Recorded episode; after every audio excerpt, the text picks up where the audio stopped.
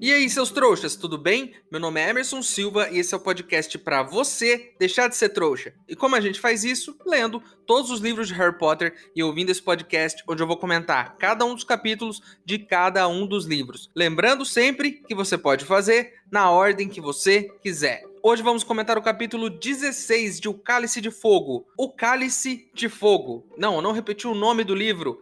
O capítulo é O Cálice de Fogo e até que enfim Estamos no capítulo 16 e vamos descobrir qual é a desse cálice. Tá na capa, é o título do livro, mas até agora nada. Então, sem enrolação, vamos pro episódio de hoje.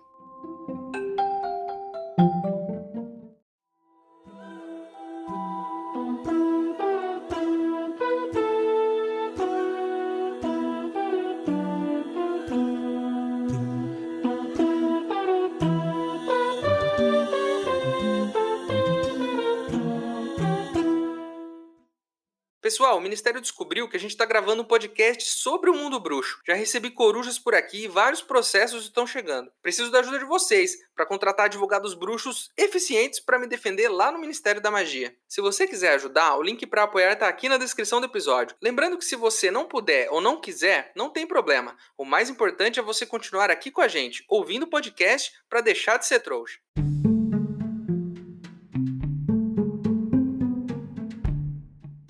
O Rony tá alvoroçado com esse lance do Vitor Krum. Ele tá doido para pegar um autógrafo do cara, lembrando que o Vitor Krum estava com a delegação de Durmstrang. O Rony tá tão alvoroçado, ele tá tão excitado com isso, que ele até diz que se o Krum não tiver onde dormir, ele oferece a cama dele, e ele dorme numa cama de armar no chão.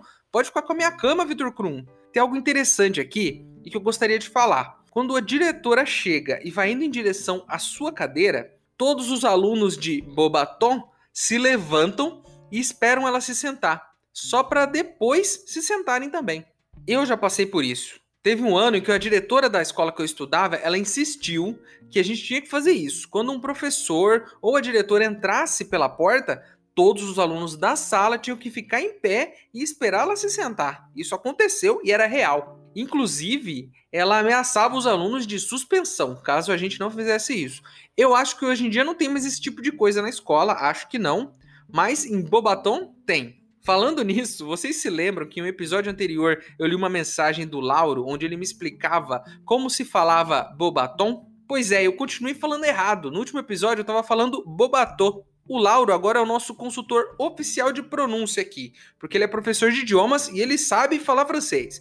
Então ele me alertou e que eu estava falando errado. Inclusive não é a primeira vez, ele me alertou lá atrás por mensagem que eu falava Glifinória. E ele tá certo, eu falava Glifinória e é Grifinória, mas eu sempre falei com L. Alguma coisa na minha cabeça trocava, um negócio meio cebolinha, eu trocava o R pelo L. Ele me avisou e eu mudei isso, mas vocês nem ficaram sabendo. Talvez vocês nem tenham percebido, e eu falei agora e entreguei que eu falava errado. A questão aqui é: Bobaton significa belas varinhas. Mas quando eu falo bobatô, como eu falo, eu estou dizendo belos barcos. Então, eu estou falando uma palavra completamente diferente. Eu vou colocar aqui, inclusive, a explicação do Lauro. Então, Emerson, a pronúncia da escola é bo batom. Bo, bonitos, batom, varinhas ou bastões ou whatever. Então, como vocês acabaram de ouvir do próprio Lauro que me mandou esse áudio, é Bobatom e não Bobatô.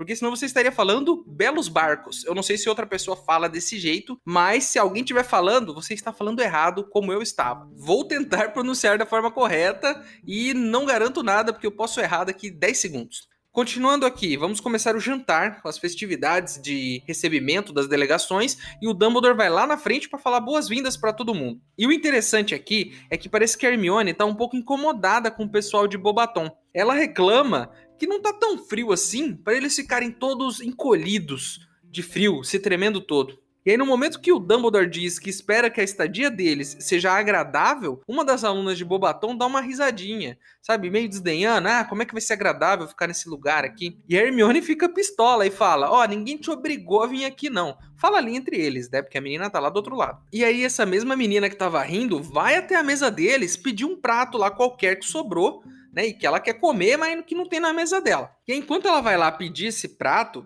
destaca-se a beleza da moça. E aí o Rony fica hipnotizado por essa menina. Aí o Dumbledore vai lá na frente e apresenta dois caras novos que chegaram, o Bartô Crouch e o Ludo Bagman. Lembrando que a gente já conhece eles. Bartol Crouch é o cara engomadinho, ele é o chefe do Percy e ele é o dono daquela elfa doméstica que foi acusada de fazer a marca negra. O Bagman é aquele jogador aposentado de quadribol que estava narrando o jogo de quadribol que eles foram ver, a Copa Mundial. E foi o cara que também apostou com gêmeos sobre a vitória da Bulgária e tudo mais. Além de terem participado da organização do evento, eles são jurados do evento, junto com os três diretores de cada uma das escolas. Aí o Dumbledore se levanta, todos comeram, já tá tudo certo, pessoas apresentadas. Aí o Dumbledore pede pro Filch trazer um negócio lá, o Filch traz. E aí ele começa a falar sobre as tarefas do torneio. Então presta atenção que é importante, hein? Você aí que quer participar. São três desafios que eles já foram organizados, já estão todos esquematizados para acontecerem e que eles vão testar três coisas diferentes: habilidade de magia, coragem e habilidade em dedução. Tem que ser meio Sherlock Holmes aí. Como o Harry já provou que é em todas essas três coisas até agora. Porque todo ano ele. Todo ano é um torneio tribruxo pro Harry. Todo ano. E só que é só ele que participa, né? A Hermione e o Rony, claro, também participam junto com ele. Outra regra: um campeão de cada escola. Cada escola tem um campeão. E aí esse campeão vai lá e faz essas tarefas, essas três tarefas. E aí quem tiver a maior nota no final das três é o vencedor e é o bruxão. É o cara que é o mais bruxão de todos. Então agora, neste momento, vamos conhecer o nosso jurado imparcial que vai escolher os campeões. E sabe quem é esse jurado, meus amigos? É nada mais, nada menos do que o Cálice de Fogo. Olha só, achamos que seria uma pessoa que seria avaliadora, mas não é. É um objeto, um objeto mágico. É um cálice normal, um cálice de madeira. Parece que é um. É até um, um cálice meio feinho lá.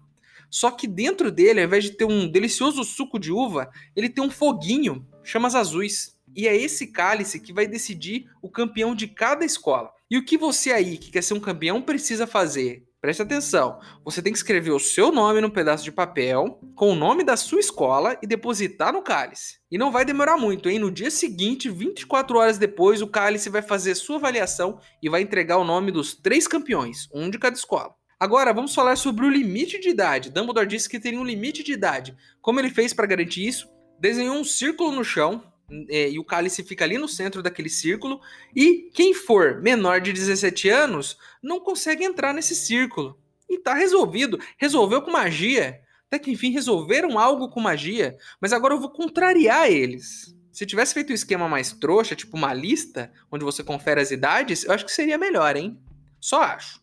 Aí o Dumbledore diz aqui que pôr o nome no cálice é um ato contratual mágico e que se pôr o nome e for o escolhido, você está obrigado a participar, você não tem escolha. Então, se você não está pronto para encarar essas tarefas perigosas, não coloque o seu nome. Certo? Estamos combinados? Eu fiquei com algumas dúvidas aqui.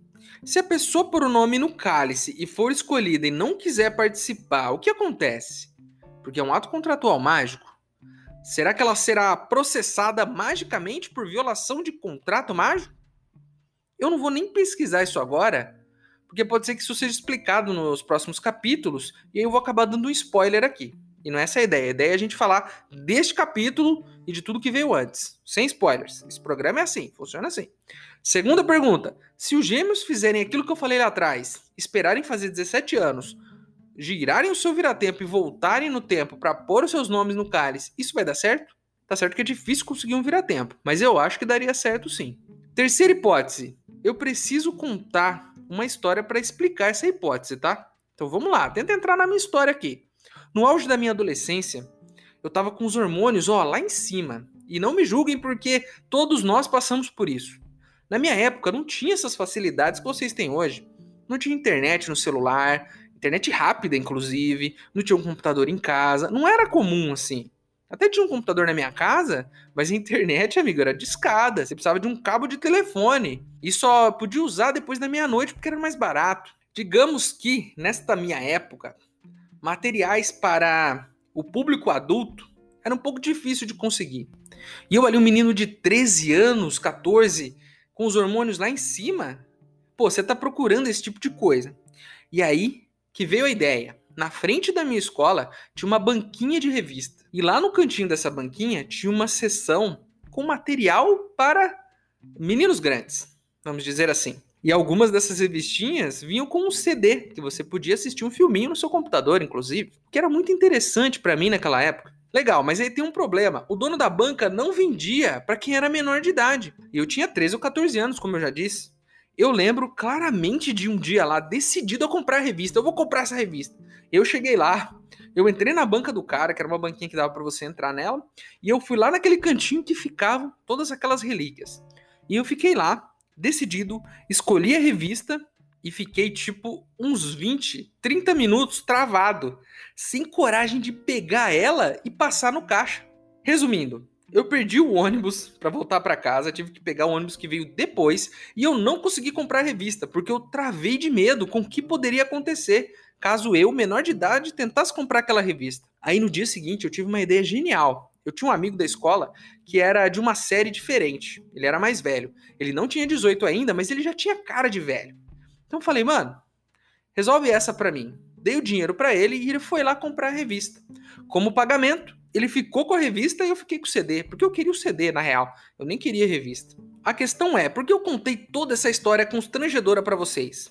Eu vou dar aqui a ideia para os gêmeos do método mais antigo de fraudar sua própria idade pedir para alguém mais velho fazer para você. Os gêmeos podem ir até um cara mais velho de outra turma, ou até da turma deles, pode ter um cara mais velho, dá o nomezinho deles lá para esse cara e ele joga no cálice de fogo. A, a, magia ali da linha etária saberia que é outra pessoa carregando o seu nome, porque se ela não conseguir fazer essa identificação, Tá tudo certo, tá resolvido. Vocês participarão deste torneio mortal proibido para menores de 17 anos. E meus amigos, olha só, uma ideia tão simples e tão fácil de executar, eu acho que pode dar certo. Eu acho.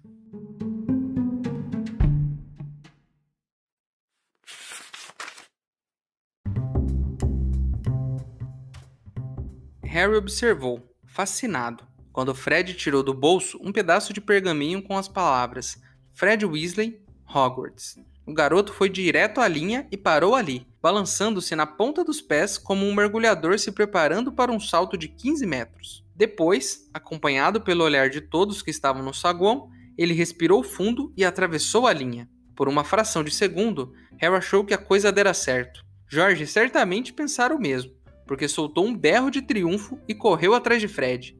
Mas, no momento seguinte, ouviram um chiado forte e os gêmeos foram arremessados para fora do círculo dourado, como bolas de golfe. Eles aterrissaram dolorosamente, a 10 metros de distância no frio chão de pedra. E, para piorar a situação, ouviram um forte estalo e brotaram nos dois longas barbas brancas e idênticas.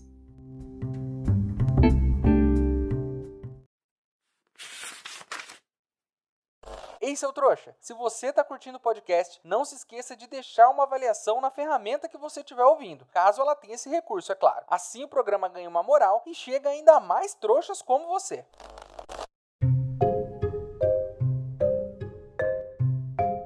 Chegamos então no dia seguinte, sabadão.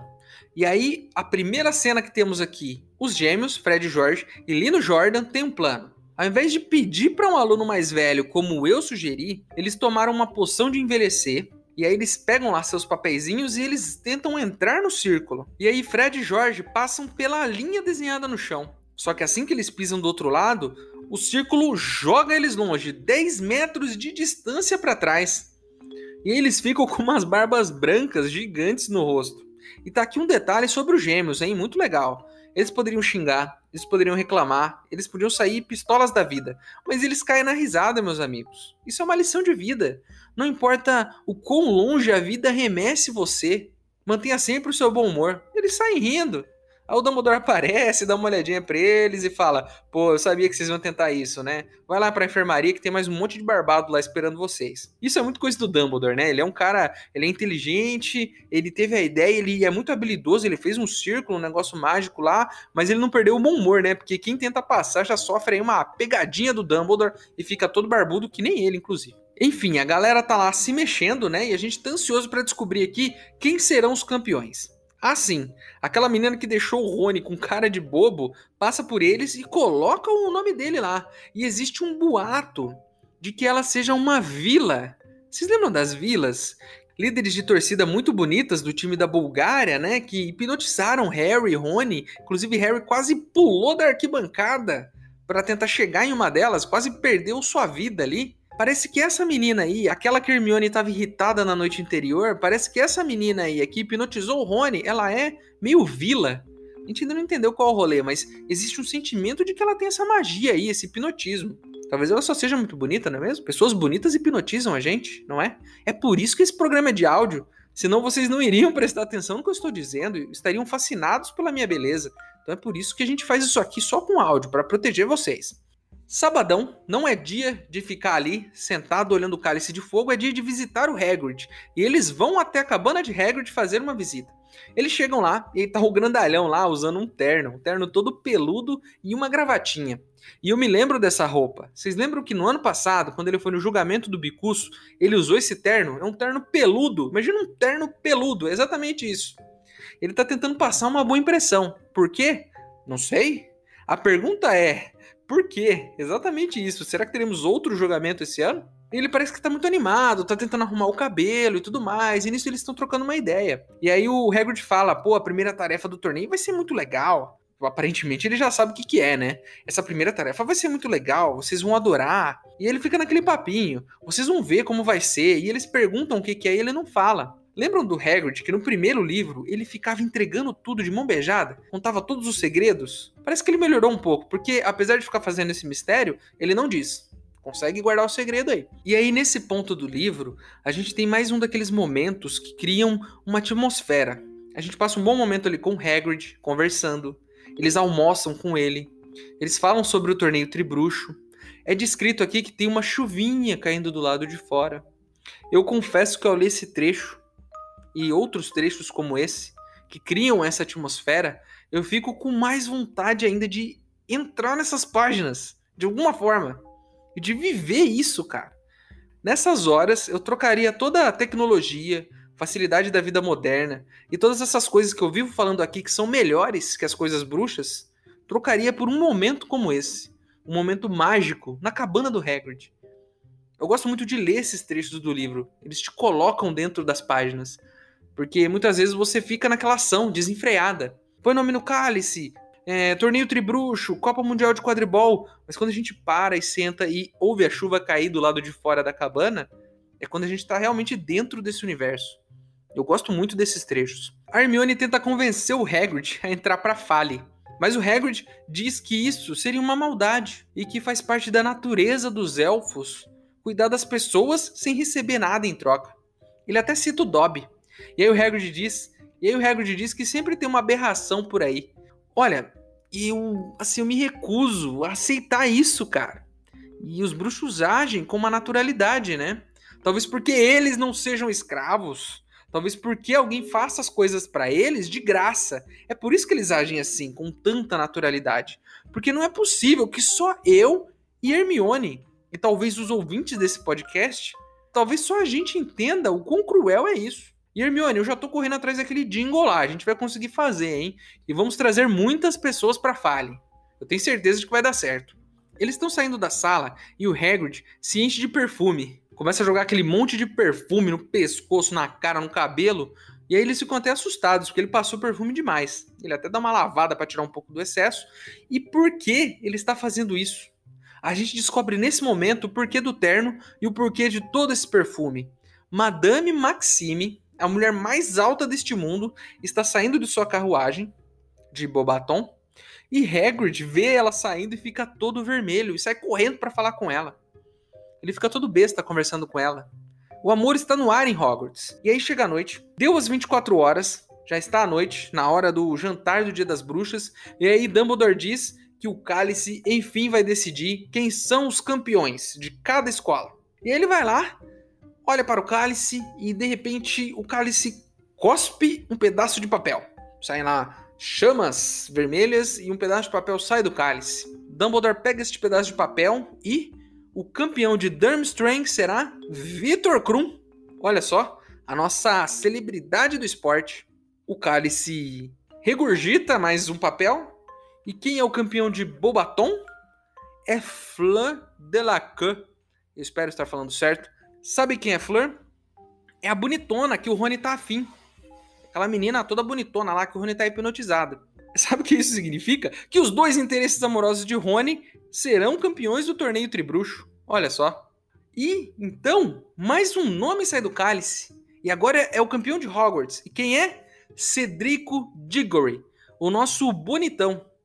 Filho do bruxo mais chato que a gente conhece. Porque o pai do Cedrico a gente conheceu lá no começo, ele é chato demais.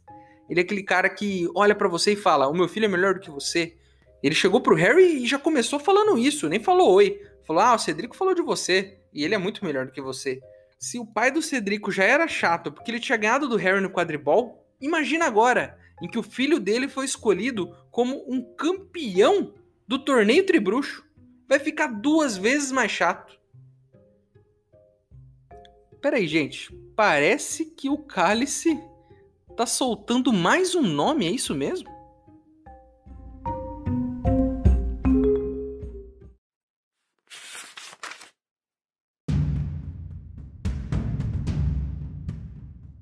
Excelente! exclamou Dumbledore feliz, quando finalmente o tumulto serenou. Muito bem, agora temos nossos três campeões. Estou certo de que posso contar com todos, inclusive com os demais alunos de Bobaton e Durmstrang, para oferecer aos nossos campeões todo o apoio que puderem. Torcendo pelos seus campeões, vocês contribuirão de maneira muito real. Mas Dumbledore parou inesperadamente de falar, e tornou-se óbvio para todos o que o distraíra. O fogo no cálice acabara de se avermelhar outra vez. Expeliu faíscas. Uma longa chama elevou-se subitamente no ar e ergueu mais um pedaço de pergaminho. Com um gesto aparentemente automático, Dumbledore estendeu a mão e apanhou o pergaminho. Ergueu-o, e seus olhos se arregalaram para o nome que viu escrito. Houve uma longa pausa, durante a qual o bruxo mirou o pergaminho em suas mãos e todos no salão fixaram o olhar em Dumbledore. Ele pigarreou e leu: Harry Potter.